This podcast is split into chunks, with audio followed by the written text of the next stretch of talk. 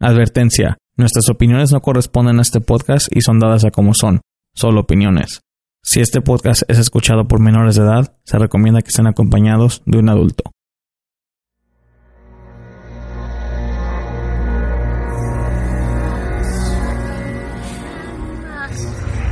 Desde que el hombre existe, se ha enfrentado con hechos sobrenaturales que desafiaban la ley de la vida y la sensibilidad de nuestro conocimiento. Ahora, Estamos en el siglo XXI, pero todavía suceden esos eventos y muchos siguen sin explicación. Sean bienvenidos a Entre la Oscuridad, la Oscuridad, la Oscuridad, la Oscuridad.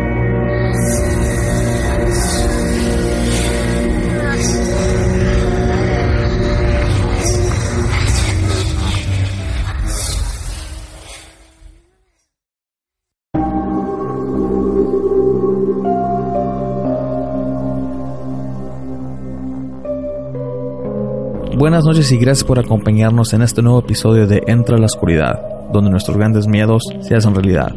Yo soy Juan y puedo decirles que los extrañé demasiado, ya llevaba unas dos semanas que no subíamos podcast nuevo, pero todo eso debido de que ya estamos empezando el canal de YouTube. Pero bueno, para hablarles más a fondo de esto, está conmigo esta noche Ana. ¿Cómo estás, Ana? Buenas noches a todos y espero que les haya gustado mucho el video que preparamos para ustedes sobre el caso de Ronald William Brown que se nos hizo un poquito difícil grabarlo, pero yo pienso que el, producto nos salió bien y ojalá les haya disfrutado y si quieren más videos así, no olviden darle like y compartirlo con sus amigos.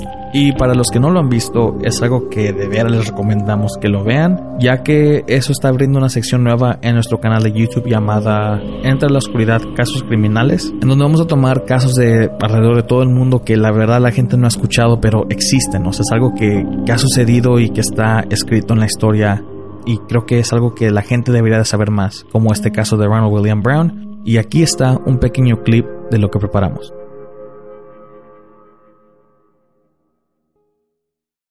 Si eres muy sensible en el tema del crimen hacia los infantes, les recomiendo fuertemente a que no escuchen este episodio.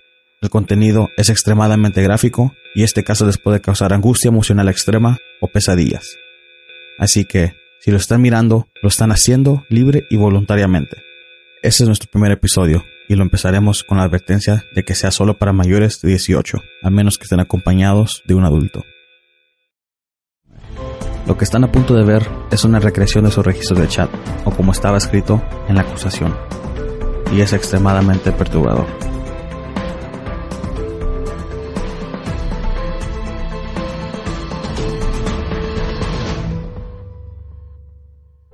Abril 23, 2011.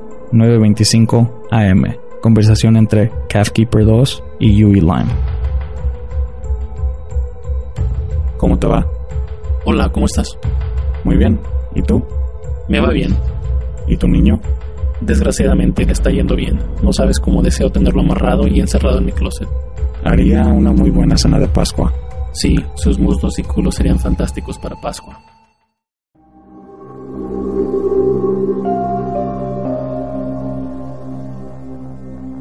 El link para encontrar este video va a estar en la caja de descripción para que puedan visitar nuestro canal de YouTube o si no pueden ponerle youtube.com diagonal entra la oscuridad. Ahí encontrarán este video. Y la recomendación de este episodio es dada para una página de un gran amigo llamado Juan Benz.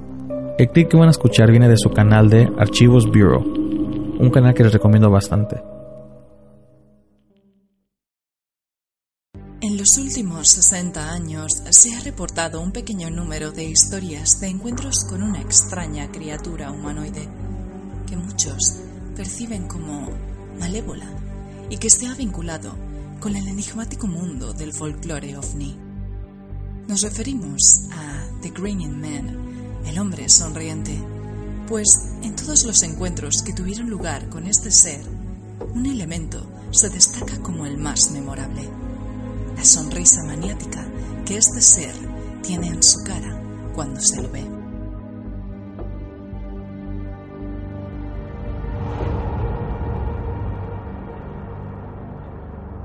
La criatura fue descubierta aparentemente por primera vez en 1966, según John Keel, el investigador paranormal que traería otro extraño caso de la criptozoología a la atención del público, el Mothman el hombre polilla.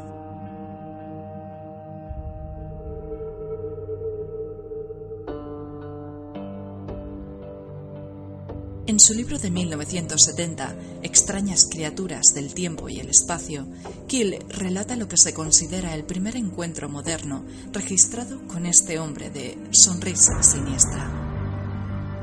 Una de sus historias trata el caso de dos niños que caminaban por una calle de Nueva Jersey en octubre de 1966. En aquella misma zona, aquel preciso día, una mujer había informado haber sido perseguida por un hombre alto y verde. Los chicos estaban nerviosos, conocedores del inquietante relato, e informaron de que vieron al mismo hombre, de pie, detrás de una cerca, mirando fijamente a una casa al otro lado de la calle que transitaban. El ser estaba detrás de ellos y llevaba un traje verde que reflejaba las farolas cercanas. Entonces se dio cuenta de que los muchachos lo miraban se giró y empezó a sonreír con una mueca que se extendía de oreja a oreja.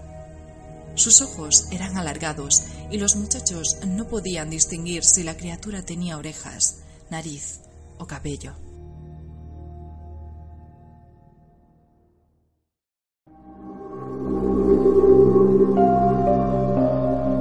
Recuerden de buscarlo en YouTube bajo Archivos Bureau o también pueden hacer clic en el link de la caja de descripción. Ahí encontrarán los videos que está subiendo ahorita.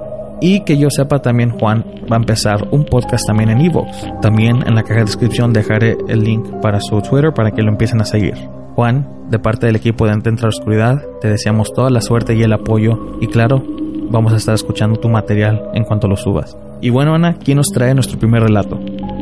El primer relato de esta noche, Juan, nos lo comparte Yadomón Edomo nos cuenta una colección de eventos paranormales que le han sucedido a lo largo de su vida. Escúchenlo y espero que les guste.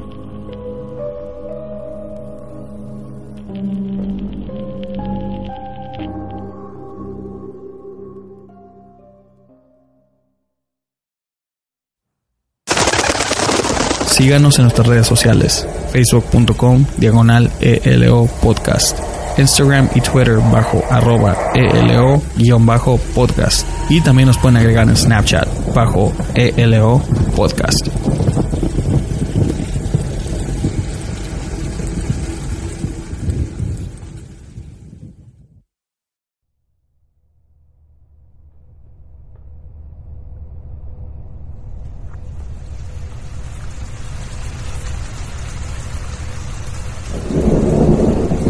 Con nosotros esta noche está Yadomón del Opticast.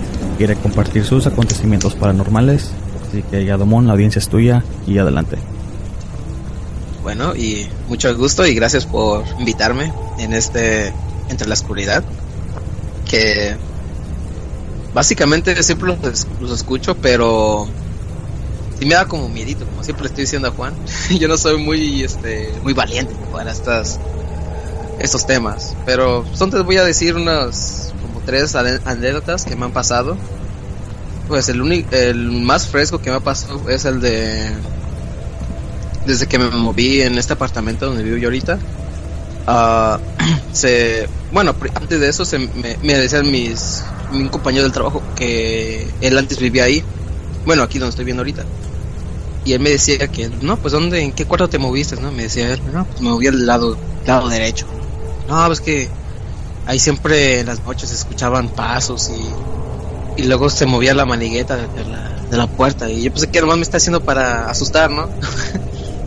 y como yo, bueno, yo sí creo en esto, pero básicamente yo prefiero ignorarlo porque como le estaba haciendo Juan, yo, yo soy bien miedoso sobre estas cosas. Pero ya, eh, hablando más sobre lo que me pasó a mí, pues sí me está haciendo mi compañero, dice no que tengas que tengas cuidado porque ahí a veces se bajan de las escaleras y todo eso a veces tocan no me quieres asustar y ya cuando me dieron la llave del apartamento y todo pues ah no sé como siempre algunas veces que más volteas no y presentes que ah, está viendo pero para mí a mí siempre me pasa eso que siempre lo más según me están viendo pero digo no pues no es nada y a veces lo ignoro.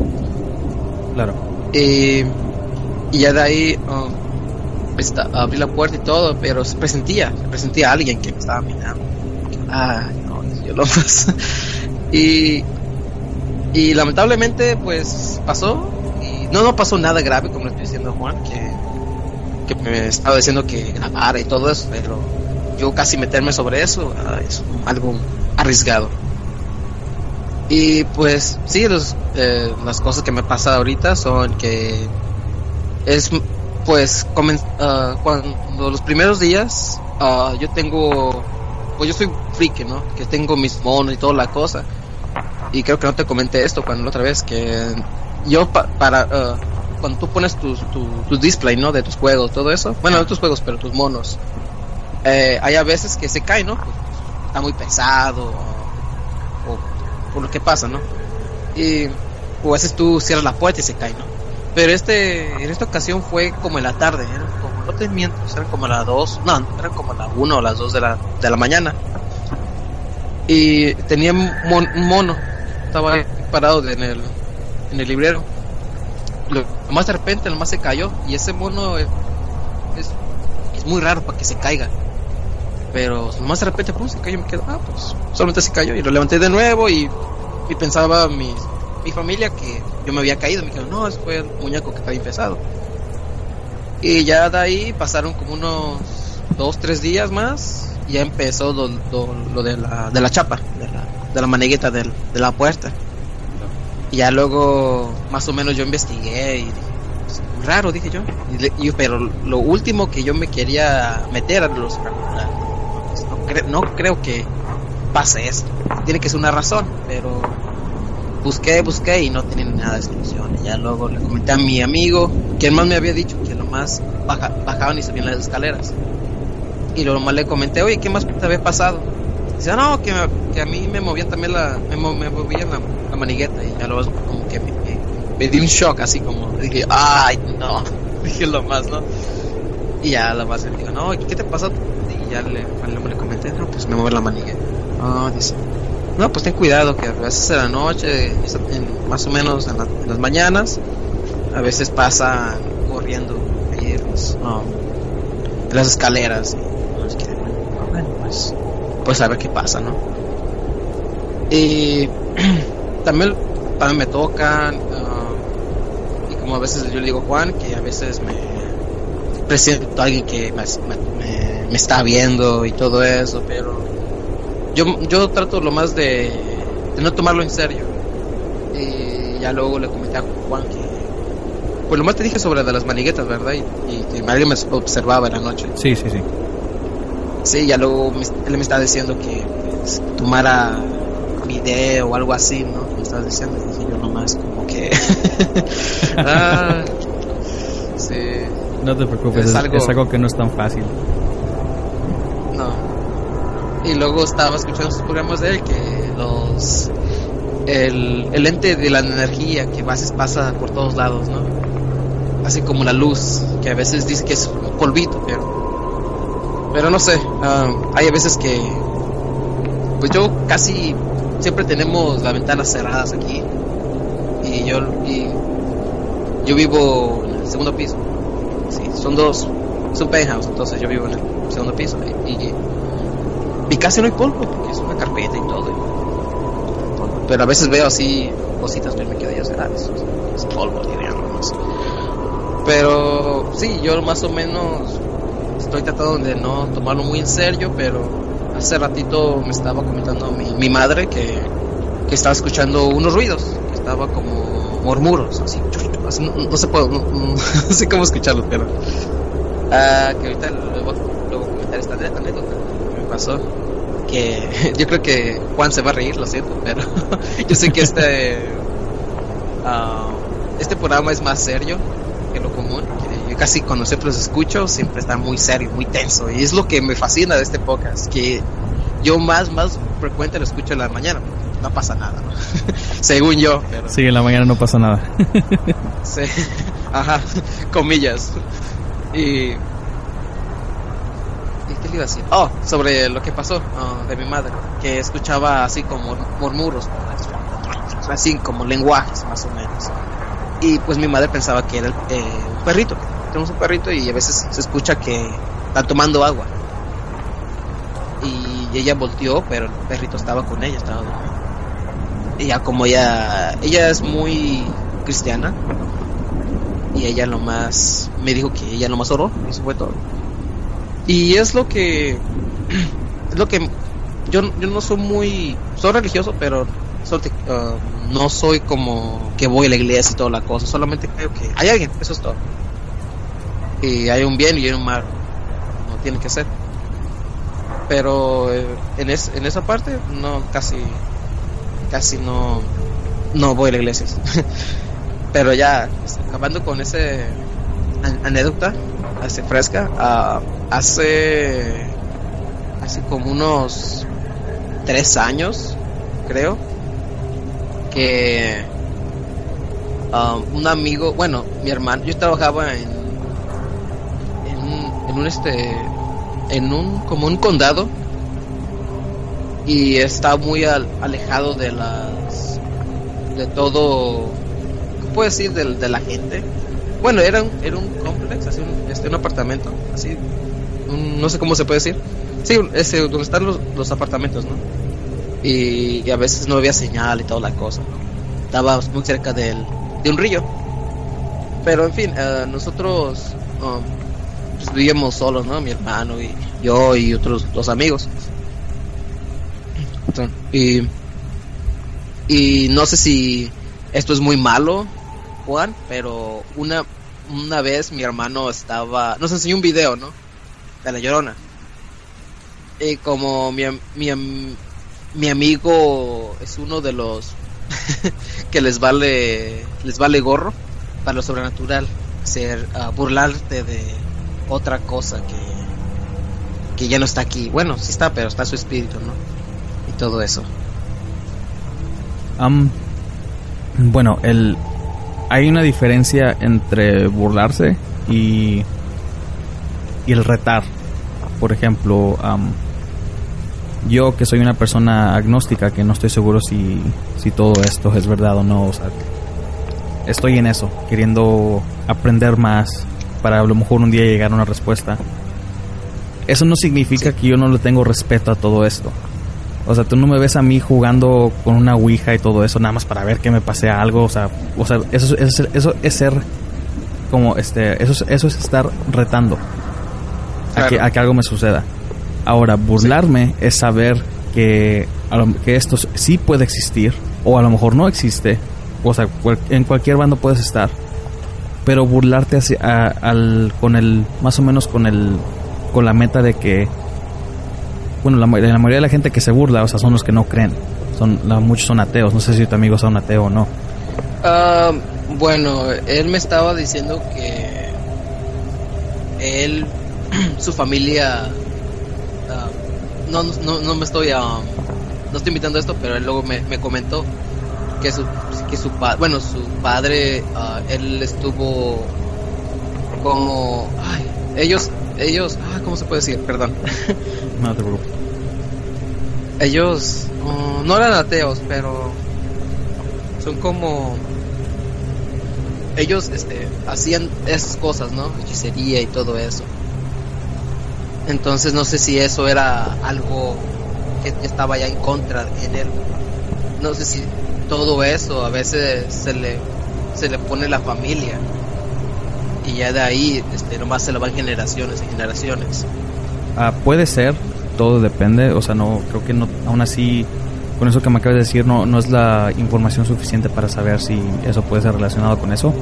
No, como dije, no, no creo que no hay suficiente información sobre tu amigo para poder dar una respuesta fija, pero bueno, es, es, que eso es algo común, o sea, es algo obvio. No, si, si no crees en esto, aún así no hay por qué burlarse o retar porque la verdad no hay muchos que bueno este, como cuando le pasó a, si te acuerdas, no sé si lo viste tú una vez, pero estaba yo niño cuando pasó, cuando tal Facundo fue al, al cementerio. Sí, sí, todavía me acuerdo de eso. O sea, es, un, es un buen ejemplo, o sea, él estaba todo el tiempo burlándose de lo paranormal y... Sí, hasta está gritando allí. Sí, sí, sí, exacto. Se y me dio un susto también esa cosa a mí también. No, pues yo era niño, o sea, yo me dio pesadillas cuando lo vi, porque lo vi yo en vivo cuando salió. Sí, yo también estaba chamaco. Sí. Tú no eres el único. Y este, entonces, eso para mí es un buen ejemplo de, de que no te metas con lo que no sabes. O sea, ¿Me entiendes? Como Sí. dije, yo siendo un agnóstico no significa que voy a estar yo retándolo todo el tiempo, porque la verdad no, no tengo por qué. Yo nomás quiero educarme, tratar de, de aprender lo más que se pueda y a lo mejor por este medio ayudar a, a gente que está batallando con este tipo de cosas. No sé todavía, la verdad es algo. Soy, estoy ahorita me, me considero como un libro abierto y nada más estoy Eso es tratando de, bueno. agar- de agarrar entre más información, entre más información mejor. Sí, y como, no sé si, bueno, yo creo que sí te ha pasado, de- desde que te metes sobre este tema y estás investigando, pasa más cosas relacionadas sobre esto. Am, sí, la verdad, bueno, sí, la verdad sí. Este, bueno, una cosa que sí quiero aclarar es de que se ha comprobado de que si mucha gente tiene esa sensación de que alguien los está mirando, puede ser un animal. Por ejemplo, si tú tienes un gato o un perro y, y el perro se te queda mirando, a ti te va a llegar esa sensación de que alguien te está mirando. Y esa misma sensación sí existe, o sea, es algo de que tu cuerpo am, detecta. Y este, pero puede ser un animal también. Y, está, y estoy hablando de también los bichos. Si hay un grillo en tu cuarto que tú ni siquiera sabes que está y se te queda mirando, a ti te va a llegar esa sensación, no tan grande como de una persona, como de un perro o un animal grande. Te llega esa sensación de que alguien te está mirando, pero no puede, no, no necesariamente es alguien. Puede ser un animal, un bicho, un, o sea, tu perro, un gato, lo que sea. Ahora, si estás solo, caminando por un pasillo y todo ese- toda esa cosa y, y- sientes que alguien te está mirando, entonces puede ser una alta posibilidad de que a lo mejor sí puede ser algo que tú no sepas. Ya comenzando, bueno, ya comentamos sobre mi amigo, que eh, él es, bueno, él siempre es loco, siempre le gustaba las drogas todo eso. Y, pero eso, eh, tal vez por eso él le valió más, le valió más, este, le valió madres, pocas palabras, perdón. Pero, Está bien, está bien. y ya lo más él estuvo así uh, burlándose cada rato. Y pues a mí me dio risa perdón pero sí me dio risa. Y ya este, este tonto ay qué está haciendo dije yo nomás no y, pero yo tenía un respeto porque yo sabía si me meto en esas cosas algo va a pasar. Yo presentía y dije yo no yo no yo no puedo burlarme sobre eso porque es algo serio. Y y yo er- bueno sí como le está diciendo yo soy yo sí creo en un dios, algo, algo así, que un creador, todo eso, pero Claro. no lo tengo en, en práctica. Y ya luego, yo ya más o menos tenía la idea que iba a pasar algo. Y ya pasaron unos dos, tres semanas y él todavía seguía, seguía, seguía en el trabajo, en la casa, en todo. Yo cocinaba, él estaba haciendo sus tonterías, ¿no? Se le levantando las manos, que... Porque el video era sobre... Alguien miró la llorona en un, este, en un carro estaba pasaron y luego pas- y estaba la llorona, ¿no? Con sus dos manos levantadas que estaba buscando algo. Ya, Y él sé estaba cuál, haciendo- ya sé de cuál estás hablando. Ya, ok. Entonces él estaba más o menos imitando esa, esa, esa pose. Sí. Y de repente, una noche, así, común, casual, ah, ya eran las 11 y estaba jugando Wii, Wii, estaba jugando Overman. Ajá. Y ya de repente yo, yo pagué, el, pagué el juego y todo. Y las luces, todo. Y lo más escuchamos como, ah, como voces, ¿no? Así como lenguas, lenguas. Claro. No sé, si- no sé si, ah, bueno, yo antes pensaba que era como alguien estaba así, con gases, ¿no? Pero no era gases. Yo, ya cuando miré esta serie que se llama Mr. Pickles, no sé si lo has visto, en Swim, que es el perro diabólico, más o menos. Sí, ya sé cuál de- ya sé cuál te refieres. Y luego, ah, cuando escuché el, el perro hablar lenguajes, se me vino un escalofrío, pero feo. Y yo, era esa cosa. Dije yo, lo más. era eso. Pero ya volviendo a la historia, eh, apagué la luz y todo y escuché esas voces, ¿no? Así, ¿no? Más o menos. Y de repente, este, mi amigo dijo, porque él es americano, y yo le dije, eh, ¿qué, qué te pasa, no? No, que escuché algo, dije, dijo él. Escucho nada. Bueno, yo también lo escuché, pero dije, no, pues yo, ta- ta- yo todavía quería agarrar la lógica, ¿no? No, pues tal vez es el, esa cosa, el, el que tira ah, el aroma, ¿no? Que tira esa cosa en air fresh, ¿no? Algo así. Sí. como. Y ya, pues es eso, ¿no? Está conectado y dice, no, pues ya no tiene. No sé. Tal vez es un animal que está allá afuera, pero vivimos como el tercer piso. Y no me imagínate, no es un pájaro porque ya era de noche. Y ya luego apagué otras las luces y escuchabas otra vez, no, no, no. Y ya, lo, ya él se asustó él, se asustó demasiado. Yo nunca lo, lo he visto as- asustado porque él siempre era el del machito, no, no, yo, yo soy cabrón, ¿no? Más o menos así. Sí. Y, y ya Loma lo había asus- asustado. Yo me quedo y, ¿por qué te asustas? No, dije yo nomás. No, que escucho algo, dijo él nomás. ¿Dónde? Creo que estoy de, está en el closet. Y la otra vez apagué las luces, pero yo estaba parado y él estaba cerca del closet. Y luego se escuchaba más cerca esa voz. Bueno, esos, bur- esos, esas, esas, um, lenguas, todo eso. Y él se asustó y dice, ok, mira, abre la puerta, dije yo nomás. Yo no sé cómo agarré de valor, le dije yo, abre la puerta, dije yo nomás. No, no quiero, decía lo más. Yo no quiero, yo no quiero abrir la puerta. Me dice, ay, no, yo, no lo quiero hacer, pero lo tengo que hacer. Y ya agarré un poco de valor y abrí la puerta y yo no vi nada. Pero él lo más, yo lo más puse mi mano como más o menos para decirle, mira, no hay nada. Pero ya luego él más se quedó así como en shock, así en pocas palabras por unos momentos. Y yo creo que era para él, no era para mí, no sé. Que a veces pasa así. Puede ser, o sea.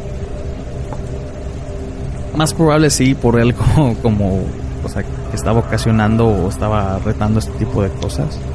Sí, Suena que la- es la, la respuesta más lógica que sí. sí. Sí, es lo que estaba comentando, es lo que pasó. Y ya luego él, más o menos, ya luego me dijo que él vio algo. Y como yo le estaba diciendo, Juan, que yo soy bien miedoso, ya luego me dijo, eso ya, ya no te burles. Creo que le dije, ya no te burles. ¿Y si me escuchas? Sí, sí, te escucho. sí. Ok, ok, perdón. y ya luego pasó un par de tiempo y como yo estaba bien emocionado con lo de este anime de Fumer Alchemist, ese ya es otro relato ya. Sí, está bien emocionado, yo quería saber más o menos de Alchemy y toda esa cosa, pero Alchemy es como brujería, es lo que apenas Sí, supe te eso, da, da ese tipo de... Bueno, cuando yo... días. La primera vez que lo vi también me dio ese tipo de sensación. El Fullmetal Alchemist cuando... Es, es que es muy parecido. Muchos de los signos que usan ellos, los símbolos, Sí, también son muy parecidos. Sí, es mucho de eso, porque el Philosopher's Stone existe, todo lo que ellos estaban haciendo existe. Y yo investigué, ¿no? Iba a la librería, toda la cosa, y luego mi mamá, hasta mi mamá me dijo ese día, no te metas sobre esto porque va a pasar algo. No, no, no, te preocupes, solamente voy a, voy a estudiar un poquito. Y por eso yo te digo, yo soy, por eso yo me, acobardo sobre esto. Yo me iba a meter más o menos, no desafiarme yo solo, pero ya, pues quiero saber un poco de eso, ¿no? Porque como, bueno, yo antes tenía unos amigos que siempre miraban los las, los music videos, los, los videos de música Sí. y me decían, no, mira, ahí está el triángulo de Luminari, no, aquí está la otra cosa, y, no, lo que se pone se llama papel aluminio en su cabeza más o menos. y ellos estaban ahí, estaban ah, haciendo un montón de tonterías la cosa. Y no, pues, si quieren yo más o menos investigo y, y agarré como dos, tres, cuatro libros, ¿no? Y empecé a leer, leer, leer, y luego miré más o menos sobre eso, dije, no, bueno, es brujería, dije yo nomás. Y ya luego cuando ya me puse a leer lo de de los ah cómo se llama de los símbolos todo eso. Pero yo estaba bien sí me, me gustó demasiado. Sí. que qué más libros y había un libro viejo no sé por qué está yo creo que no sé si lo busco en la librería yo creo que no va a estar yo no sé. Pero ahí está ese libro viejo lo agarré y todo lo empecé a leer toda la cosa. Pero llevé a la casa y ese fue mi ese fue mi error. Ese fue mi error. Creo que no sé que las no sé si ah, subirte al, al muerto es nomás un parálisis yo creo. O no sé cómo tú lo tomas. Am, todo depende. Eh, me han, bueno, los que mucha gente que ha participado aquí en este podcast han contado sus anécdotas sobre el parálisis de sueño. A uno en particular que se llama Alan, creo que fue, él participó en la segunda temporada. Am, a él en particular fue un caso diferente. Cuando, bueno, el parálisis de sueño para los para la gente que no sabe es cuando básicamente tu tu cerebro despierta, pero pero tu cuerpo no. Entonces tú de tanto pánico que, que te entra porque no te puedes mover, muchos pueden alucinar de que a lo mejor alguien se les subió encima o lo que sea, pero y luego después ya su cuerpo reacciona y están bien. Pero a Alan, a él le quedaron marcas de que alguien sí lo estaba, sí le estaba agarrando sus brazos. Nomás le quedaron marcas, o le le dejaron manos marcadas. Entonces eso es algo ya muy diferente, ¿sí me entiendes? Porque eso ya su prueba de que de que sí alguien le dejó las marcas en los brazos es de que de veras algo físico lo estaba deteniendo cuando mientras él trataba de levantarse. Entonces, eso es la diferencia de que cuando alguien está en cierto, en cierto este pánico de que su cuerpo no reacciona, entonces es muy probable de que nada más sea un parálisis.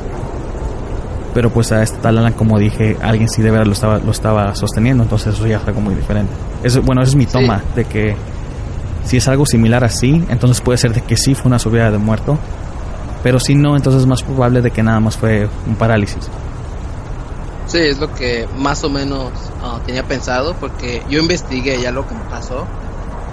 Que yo, me, yo tenía to- todavía más o menos las ideas de mis amigos, de sus luminaris y toda la cosa. Ajá. Y ya tenía todo eso en mi cabeza, porque es lo que único tenía en, en alrededor, ¿no?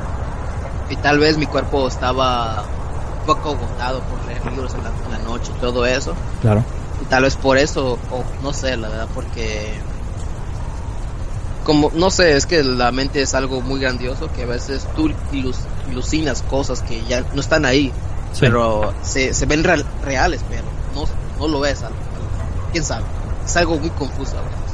Pero lo que yo vi fue lo más unas fue, fueron unas piernas, no eran humanas y y lo más pasaba, no, lo más estaba sujetado, lo más de mi, de mi espalda. Y yo dije yo, ah, pero yo, yo, físicamente yo me podía mover, pero yo, pero no podía, así como, yo, yo no, yo podía mover mis brazos, no, no podía mover mis brazos, pero yo quería voltearme, ¿no? Para ver qué era.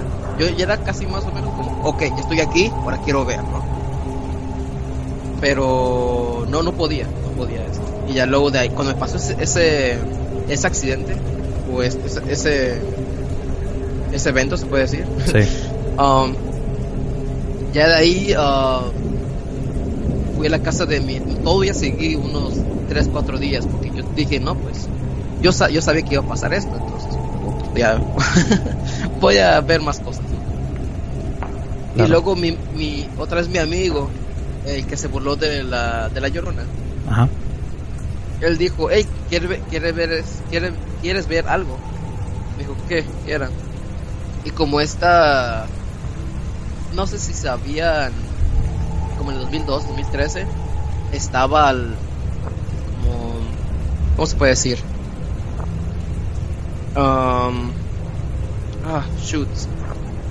Ah, como el chiste no de que ponen Photoshop y luego ponen como fantasmitas no atrás de, según de ti pero esta vez me dijo ¿quieres ver algo? así me dijo mi amigo ok dime pero él no me había dicho lo que te comenté sobre que que él, él tenía pactos y todo eso con su familia, él me había dicho apenas, este, eh, en, el- la anécdota que te voy a decir apenas. Ya luego él se tomó una foto y me enseñó que, que un fantasma ya lo estaba siguiendo. Tomó la foto y toda la cosa y ya luego me asustó, demasiado me asustó. Ya de ahí yo dejé el libro. Yo no, ¿sabes qué? Yo, yo con esto ya no me meto ya. Ya no me meto yo con esto. Lo quité y todo. Pero sí, eh, la foto. Pero bueno, es que como mi amigo siempre. Pues como te estoy diciendo, él tiene la mentalidad que alguien lo está siguiendo y. Este. Y que, que lo, lo registran. No, él está algo perdido. Claro. Ahorita él me da, a veces lo veo y digo, ah, ¿cómo estás? No, muy bien.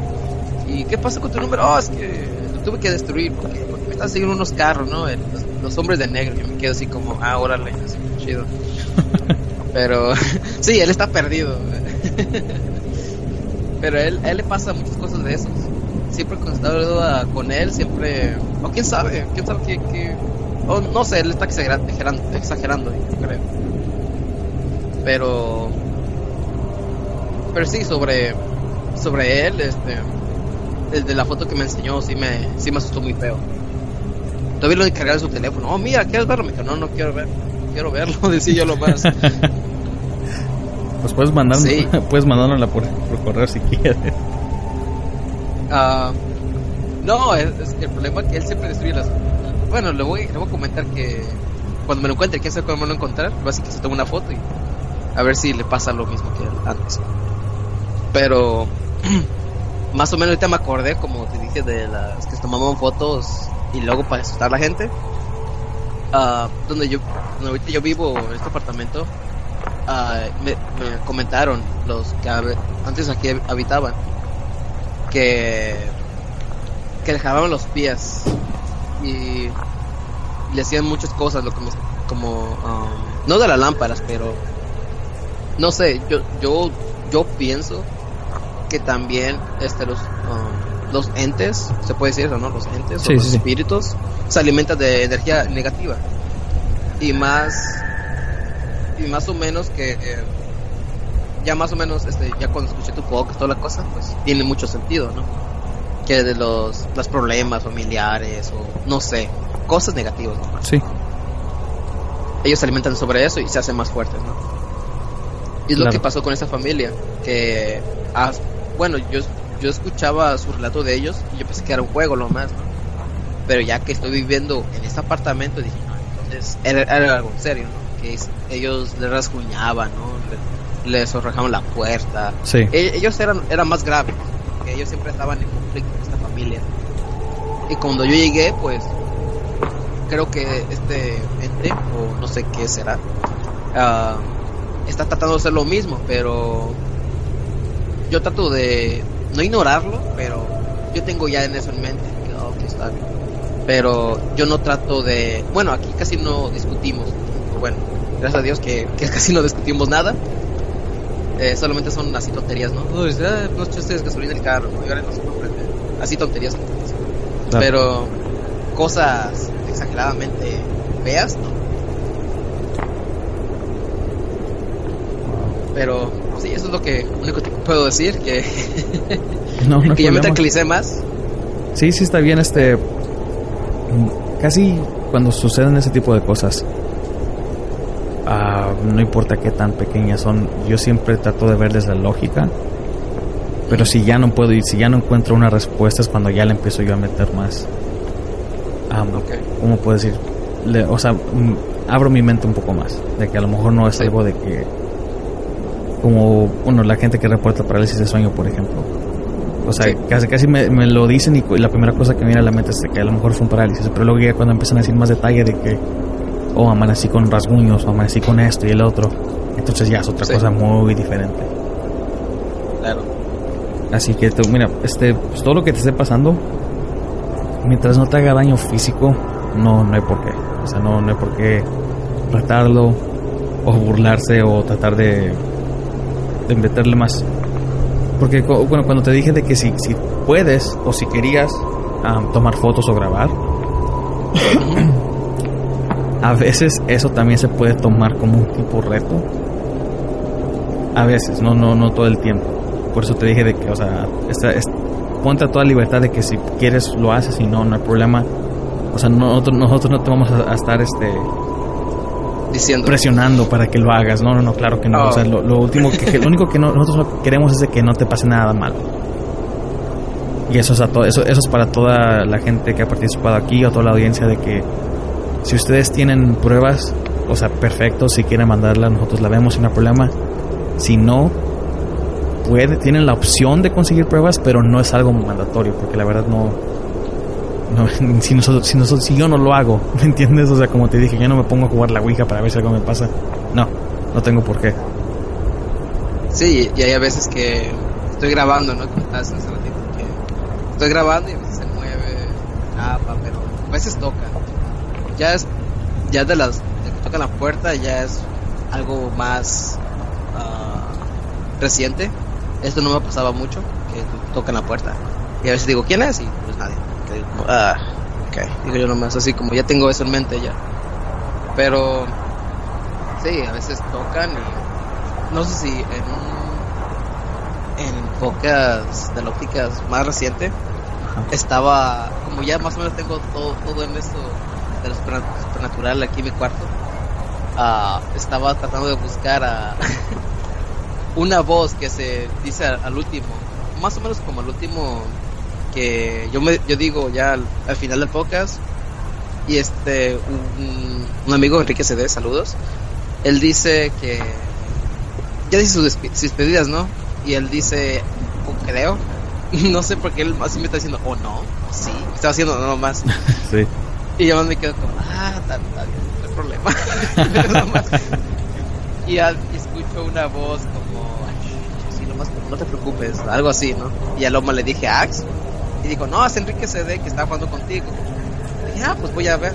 Y como ella, ellos dos ya saben que yo tengo cosas sobrenaturales en mi cuarto, estaban echándome carrilla. Y ya me les dije, no, es que esto es algo serio, le dije claro. Pero yo creo que fue Enrique, pero uh, esto sobre sobre las voces y todo eso es algo que es más grave, ¿no? Sí. Y sí, cuando escuché el, relato de, del muchacho de Uruguay o Paraguay. Ah, de Uruguay. De Uruguay. Se escuchaba ladridos de perro y luego unas voces. Yo me quedo. Sí. Y hasta, hasta, hasta yo me quedé como pensando, ¿será o no será? La verdad, estás igual que nosotros. Nosotros también nos seguimos con esa duda, pero pues es, es algo que él nos, nos confirmó que no, que él está solo y creo que estaba en casa de su abuelo, algo así, entonces, y que su abuelo no tiene ni mascotas ni nada y nomás estaba él. Sí, es algo, algo que da algo de miedo, las palabras.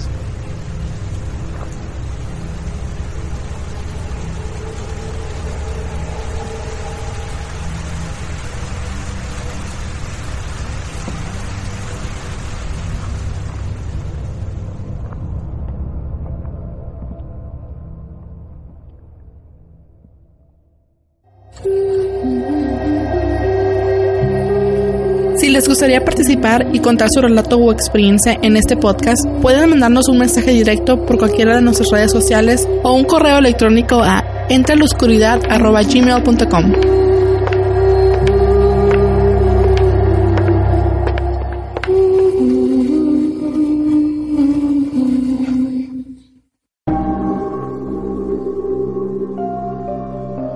Para este tipo de cosas como de las que le suceden a, nuestro amigo Yadomón, creo que es algo para que la gente tenga la mente abierta.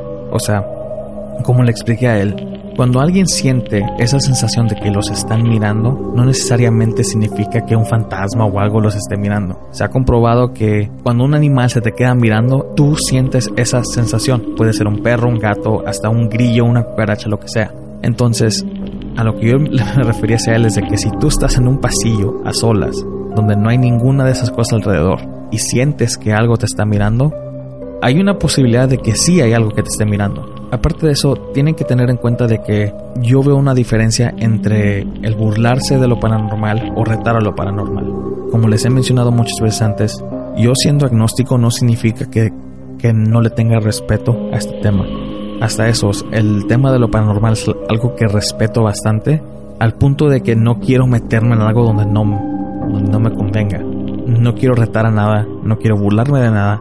Tomo esto lo más serio que se pueda. Y bueno, creo que es algo que con todo el equipo de la oscuridad tratamos de hacer.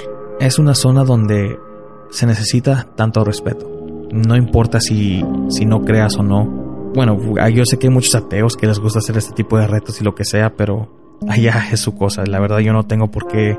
Pues en ese, en ese, en eso que mencionas que hay muchos muchos ateos que también les gusta mucho experimentar, no todo el tiempo para ver si pasa algo, sino más bien como para demostrar que ese tipo de cosas no existe. Pero también yo conozco a algunos ateos que, que al contrario de querer burlarse, ellos tratan de encontrarle una explicación, así como más o menos como, como lo hacemos nosotros. Claro. Me refiero a tú y yo que queremos aprender de ese tema, escuchar varios relatos y tal vez en algún futuro llegar a una conclusión. Pero también, como mencioné, hay, muchos ateos que también tratan de escuchar ese tipo de temas, no tanto para burlarse o para, para retar o, por cualquier motivo, sino también muy similar como nosotros que también que quieren que se les hace algo muy curioso que quieren encontrar una explicación, no tanto que sea algo paranormal, pero tal vez hay una explicación lógica detrás que la cual no está comprobada científicamente todavía,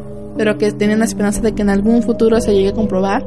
Sí, es, es, es como lo mencioné, o sea, nosotros somos un libro abierto, solo nos estamos llenando con información para no, no nada más llegar a un punto, a, llegar a una conclusión, sino que también poder ayudar en, en, lo que se pueda. O sea, en gente que no esté tan informada en este tipo de cosas y aparte es algo que nos gusta. O sea, es la es sí es, es, curiosidad, pero también nos encanta. Es algo que me ha encantado desde niño. Es algo que le ha encantado a Ana también. Y bueno, pues aquí seguimos. O sea, es algo de que vamos a seguir haciendo esto. No, no importa. Sí nos han sucedido un poco de cosas desde que empezamos este podcast, pero creo que como dijo Ana, le tratamos de encontrar la, la, solución o la lógica, pero si no encontramos nada, pues entonces lo dejamos para el público que opine. Y por si no se han dado cuenta, este episodio solo va a incluir dos relatos. La razón es porque los dos están demasiado largos, pero los dos me gustaron demasiado. Este último relato para esta noche fue mandado por Sergio, que nos escribe desde Argentina. Así que escuchen.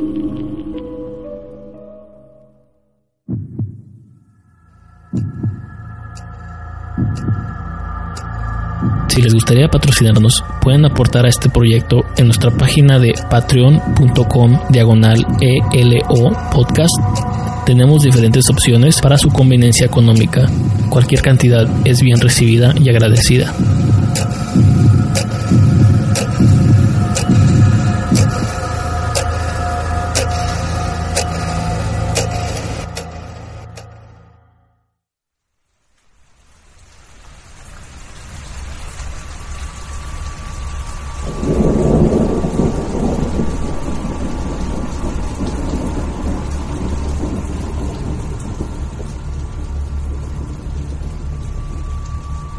Les vengo a compartir una historia de mi bella provincia Salta. Espero y les guste. Me llamo Sergio, tengo 34 años y soy oriundo de la capital salteña, más precisamente de Villa Mónica, provincia de Salta, Argentina. Anteriormente me consideraba como un ateo acerino, pero todo cambió gracias a una relación tormentosa con una expareja. Tan es así que hoy en día con solo recordarla me pone los pelos de punta, pero gracias a Dios, poco a poco vi la luz al final del túnel. Esta es mi historia como forma de advertencia para todos. A principios del 2007 comencé a trabajar como remisero o taxista. Así fue que en uno de mis trayectos conocí a Carla. Congeniamos de buena manera. El viaje se hizo muy corto, así que terminamos intercambiando nuestros celulares. Con el tiempo afianzamos la amistad y esta mutó en un noviazgo. Unos meses se la presenté a mi viejo, mi madre tenía tiempo de fallecida. Algo que me pareció muy raro fue que nunca me llevó a su casa. Siempre había un pretexto de por medio y solo sabía que era de Villa, Los Sauces, barriada de la zona oeste. Esto ocasionó que comenzara a sospechar. Suponía que andaba de trampas. Trataba de no demostrar mis celos y suposiciones. Pero en un arrebato de emociones terminé discutiendo fuertemente por esto. Mi novia terminó aceptando que fuera a su casa, pero advirtiéndome que no fuera a asustarme. Me pareció rarísima la advertencia, pero no le di más vueltas al asunto. Llegué un viernes cerca de las 22 horas. Mi pareja salió a recibirme diciéndome que sus viejos estaban esperándome. Luego de las presentaciones formales y las preguntas de rigor, cenamos. Con los minutos se originó una plática amena. En un momento en que me quedo solo con su viejo, este me advirtió fuertemente. No le hagas daño a mi hija. Esto es lo único que te pido. En ese instante no le di importancia a esa frase, pero tiempo ulterior me daría cuenta que era una suerte de epitafio para mí. Antes de marcharme pedí entrar al baño, el cual estaba ubicado al final de un pasillo que para llegar debías atravesar varios dormitorios. Carla me acompañó y al término de mis necesidades marché hacia el comedor. Pero antes de llegar a mi meta, me doy con la puerta abierta de una pieza. El cuarto se veía oscuro. Solo una pequeña vislumbre hacía de iluminación. Por respeto ya me iba a retirar, pero me detuve al oír casi de forma inaudible la voz de mi novia. Me arrimé hasta la puerta y efectivamente era la voz de mi novia. Sin pensar si sería una falta de respeto hacia mis suegros me atreví a entrar. Nunca esperé encontrar lo que hallé en esa habitación. Carla junto a sus padres estaban arrodillados en forma de sumisión frente a un altar, en cuyo centro se ubicaba un esqueleto sentado en un trono. Arriba de este un cuadro con un ser amorfo, con facciones grotescas, un torso de humano con las piernas de una bestia. Una de sus manos señalaba un pentagrama invertido. Con la otra sostenía en su palma de la mano el mundo, y alrededor de todo esto varios velones negros. Impactado dije, ¿qué están haciendo? Los padres ni se inmutaron por mi pregunta, simplemente me dirigieron una mirada fría. Mi novia me pidió que la espere en el comedor. A los cinco minutos de mi espera, llegó. Antes de poder preguntarle algo al respecto, me interrumpió de esta forma. Si me quieres, me vas a aceptar tal cual. Si bien la quería mucho, le pedí tiempo. No me gustaba lo que había visto. No obstante, con los correr de los días, sentía una necesidad apremiante de volver a estar o saber de ella. Terminé aceptándola Traté de omitir aquello y comencé a idealizar un futuro serio con mi novia. Pero ella con los meses cambió totalmente. Dejó de ser esa mujer de la que me enamoré. Se volvió fría, distante, y esta distancia aumentó aún más cuando entró a estudiar enfermería en un terciario. No quise discutir. Estudiar una carrera terciaria universitaria es muy complejo y lleva su tiempo. Pero por esas vueltas de la vida, una noche de miércoles en que dejaba un pasajero, la encontré junto a otro hombre. Me sentí horrible. No quise armar un espectáculo. Simplemente manejé el auto hasta donde estaban ellos y toqué la bocina. Solo quería que se diera cuenta que la había visto. El dolor me traía a mil. Era un manojo de nervios. Carla apareció a los tres días. Me dijo que yo era el único que amaba y el tipo con la que vi era un error. Muchos dicen que el orgullo no sirve, pero creo que en mi caso de algo sirvió. Con todo el dolor que sentía, la frustración, la humillación de verme como un boludo, le dije que no, que se fuera y no me molestara. Solo quería olvidarla, olvidar el dolor y rabia que sentía por dentro por su traición. En ese momento que daba por finalizada la discusión, Carla cambió su carácter y me advirtió, mira, piénsalo bien no quiero cagarte la vida, te doy unos días. Pasaban los días y sentía una obsesión por ella, pero me aguantaba las ganas. Así pasó un mes de la ruptura. Mi ex me pedía que nos viéramos, pero no aflojé con mi postura.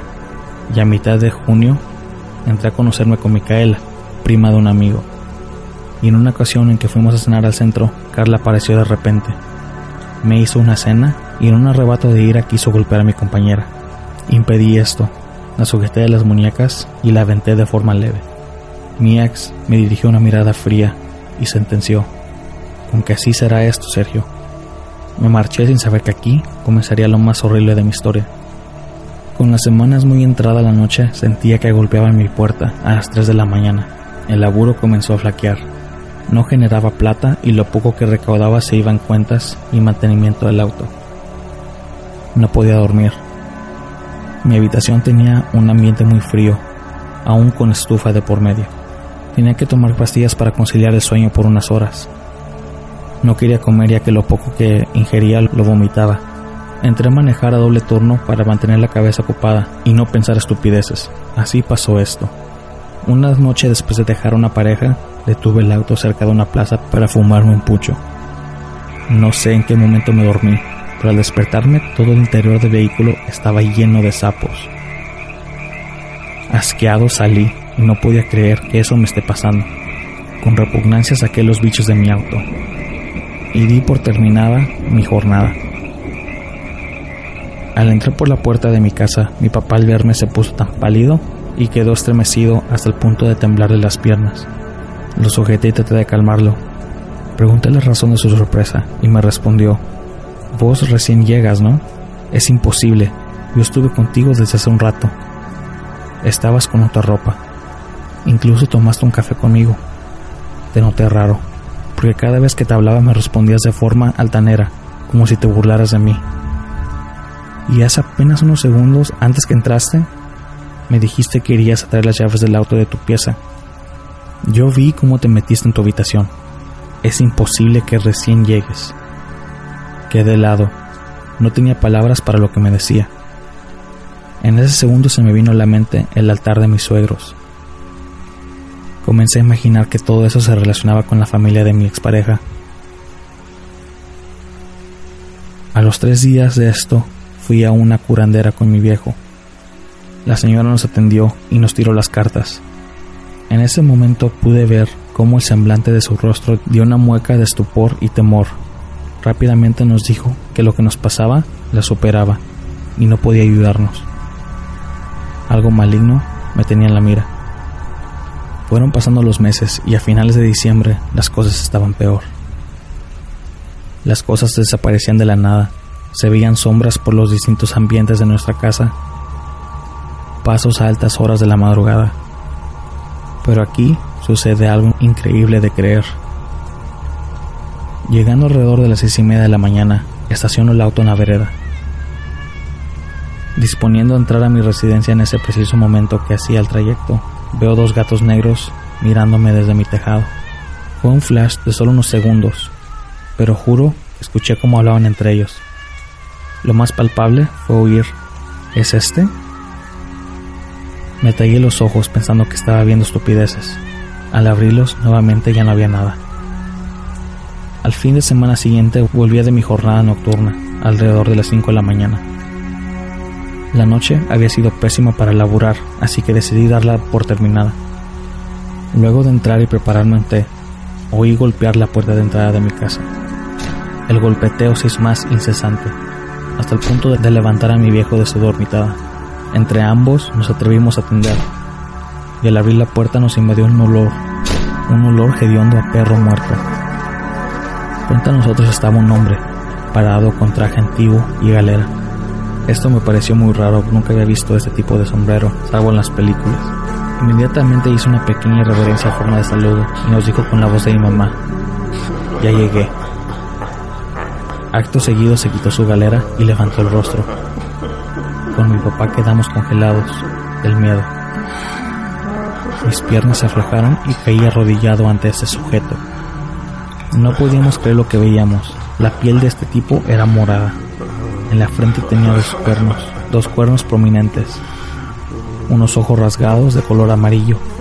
Su boca era un hocico donde sobresalían dos colmillos con quijada prominente.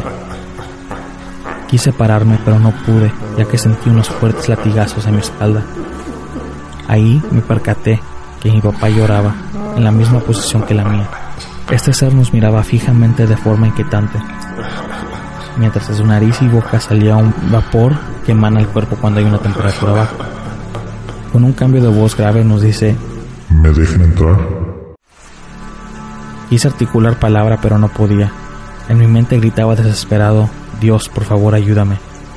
Pero como si el demonio pudiera leer mi mente me responde, Solo cuando tienen miedo se acuerdan de él. Solo recuerdo que los segundos eran eternos.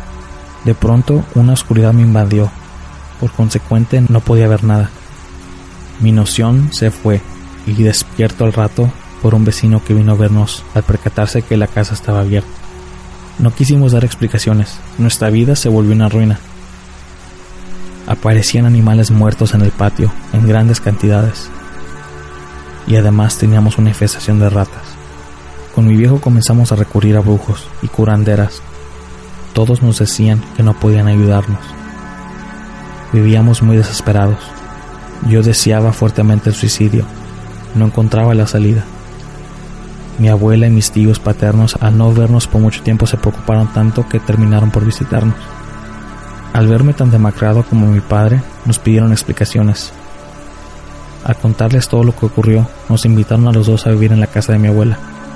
Por unos días todo estuvo en calma, pero posteriormente eventos raros se comenzaron a manifestar ahí también. Mi abuela nos hacía rezar con ella el rosario y visitar a un sacerdote del nombre Mario.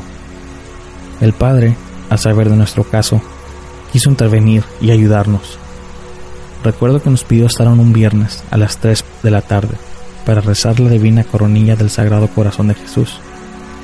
Pero no se pudo concretar esto, ya que la casa de mi abuela comenzó a temblar. Corriendo salimos de ahí pensando que era algo general, pero nos percatamos que solamente sucedía en el inmueble de mi abuela. El padre preocupado nos dice que trataría de buscar ayuda en el clero. Me sentía tan oprimido que en un arrebato ingerí una tableta entera de alfas, pastillas para dormir. Tengo latente el recuerdo que entré en un estado de retardo. En mi sueño estaba parado frente a una iglesia y a mi mamá arrodillada frente al altar del Santísimo. Ella al verme me saluda con una sonrisa cálida. Quebrado emocionalmente comencé a llorar, diciéndole mamá, no aguanto más. Quiero morir. No tiene final lo que nos pasa. Mi viejita con una mirada triste me respondió, ya sé hijito, pero pronto todo va a solucionarse. Me levantó el rostro y me señaló una foto 4x4. Era la imagen de un sacerdote viejito con un rostro muy dulce. Él te va a ayudar. Búscalo. Se llama Miguel Ángel. Me despierto en un hospital, San Bernardo internado. Casi muero. Mi abuela, al no responder a sus llamados, entró a la habitación y me encontró. Me habían hecho un lavado estomacal para expulsar lo que tomé. No voy a encontrar la intensa búsqueda que realizamos para dar con este hombre. Pero gracias al padre Mario pudimos encontrarlo. Era un anciano que debido a sus años ya no era un sacerdote activo. Sin embargo, tenía una profunda fe. Nos explicó que lo nuestro no se trataba de una posesión, sino de una maldición que recaía sobre nosotros. Alguien con mucho odio me entregó el demonio a modo de ofrenda. Comenzamos las sesiones de liberación espiritual con el Padre. A la cuarta reunión, a medida que el sacerdote nos oraba, se hizo presente los dos gatos negros que había visto tiempo atrás. Inmediatamente se me abalanzaron con intención de arañarme, pero no pudieron acercarse ya que el cura comenzó a rezar con más fuerza. Los animales se mantuvieron a distancia mientras maullaban fuertemente. El padre, casi a los gritos, exclamaba, En nombre de Dios Todopoderoso, su divino Hijo Jesús, su Madre Santísima, la Virgen María, arcángeles y potestades, divinas resuelvo todo artimaña y pactos diabólicos. A medida que escuchaba la frase repetirse, me sentía más tranquilo. Algo me decía que todo iba a estar bien. Luego de unos minutos, el padre miró a los gatos y con mucha seguridad les dijo, Dios, Padre, lo ordena, vete de aquí. La sangre de Cristo lo ordena, vuelve la oscuridad. Los felinos comenzaron a chillar y se marcharon apresuradamente. El padre me explicó en privado que cortará todo trato con Carla. Me relató además que ambos gatos labraron solo a él, diciéndole que los abuelos de mi ex, por vía paterna, habían realizado un pacto en un cerro donde entregaron todo su linaje a cambio de poder. El papá de esta había continuado el trato y ahora le tocaba a mi ex continuarlo. Según el cura, los gatos eran la representación de los espíritus convocados. Al irse, ya no debía preocuparme más. Luego de esto comenzó a normalizarse mi situación. Reinicié mi rutina con tranquilidad. El padre Miguel Ángel falleció en el 2010 el padre Mario ahora está en otra provincia y yo me casé y formé familia con Micaela. Hace unos meses atrás me crucé a Carla en la calle. Nos miramos por unos segundos hasta que me percaté. Se hizo la demanda de dirigirse hacia mí. Inmediatamente giré en dirección contraria y me marché rápido. Pude ver por el rabillo de mi ojo que se quedó parada mirándome y riéndose. Esta es mi historia que si bien la mantuve en silencio todos esos años fue por temor, pero me decidí a darle al público, ya que hace poco tuve un sueño en donde mi mamá me pedía que contara lo vivido, para dar testimonio de la lucha entre las fuerzas del bien y el mal.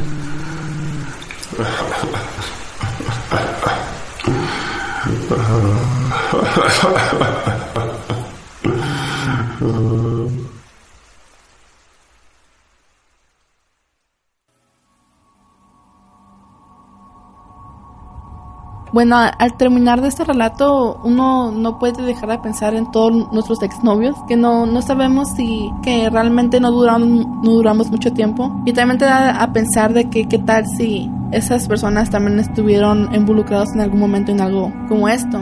Hemos escuchado muchas veces, muchas veces las historias de exnovios celosos o exnovios que están básicamente obsesionados con uno, pero uno nunca se puede imaginar en lo que se está metiendo cuando se compromete en una relación, sobre todo cuando al principio está muy misterioso, como en el caso de Sergio, que la novia al principio no quería ni siquiera que supiera de dónde vivía y le advirtió, pero nunca él se imaginó que fuera pasar algo como lo que le sucedió. Eso escaló de una manera abismal y lo bueno es de que por lo menos se pudo deshacer de esa maldición como le habían dicho.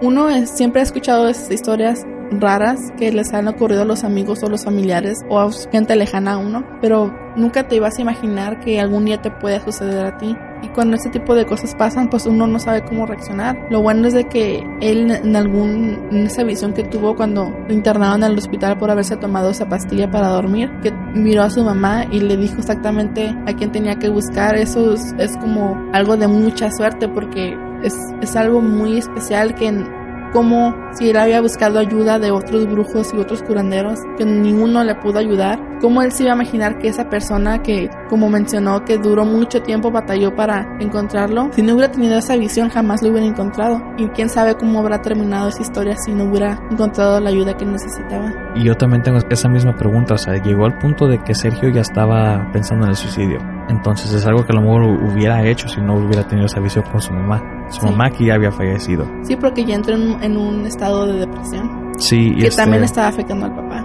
Exacto. Ahora, lo que me encantó de esta historia es de que hay dos protagonistas que vienen siendo su papá y él. Ah, no menciona mucho de lo que, bueno, sí menciona bastante lo que le pasa a su papá, pero también de que él fue víctima de esto y él no tuvo nada que ver en el término de la relación entre él y su exnovia pero aún así él, su papá alcanzó a sufrir todo esto. Ahora, una cosa que quiero aclarar es de que hay una diferencia entre la religión satanista y la religión luciferiana. La satanista es una, es una religión más filosófica. Ellos no se basan ciertamente en lo, en lo espiritual, sino en lo físico. Ellos este, viven en el presente, son de los que les encanta disfrutar de todo, vivir en el momento, todo ese tipo de cosas. A casi sus reglas de ellos es de que tú puedes hacer lo que tú quieras, como tú quieras, cuando tú quieras, no hay problema. Ahora, la, religión luciferiana, pues ya se pueden dar ustedes más o menos una idea de que son los que adoran, adoran al, al diablo, Lucifer, a lo que ustedes quieran llamarle.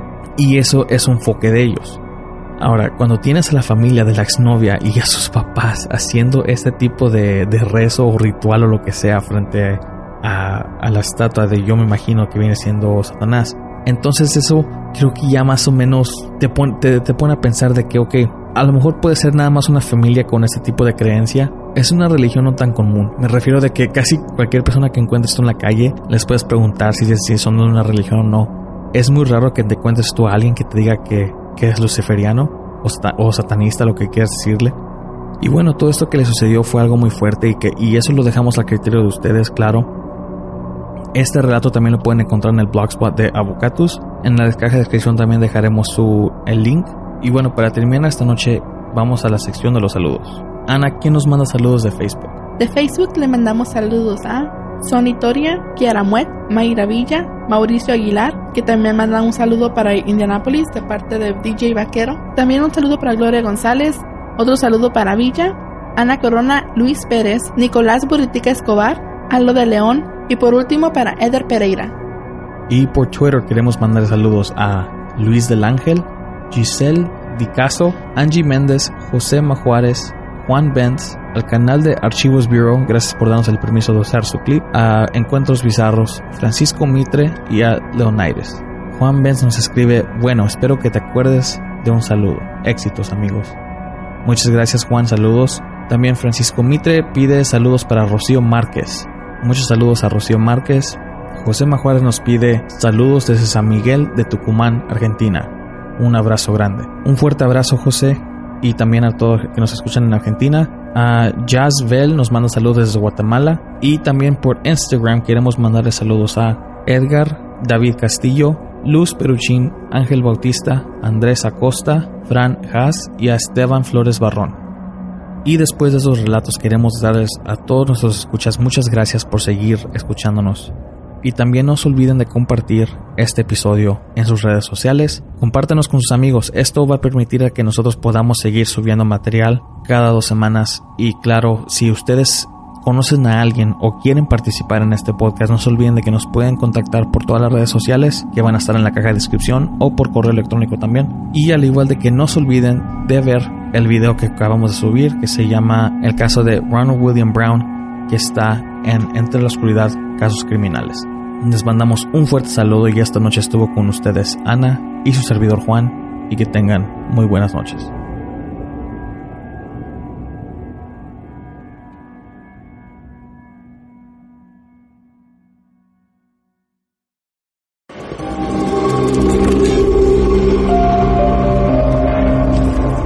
Escuchar este podcast en Evox, SoundCloud, iTunes, YouTube y nuestra página oficial de entralascuridad.com. Ahí encontrarán nuestra galería, artículos, lecturas cortas y nuestro podcast con la mejor calidad de audio.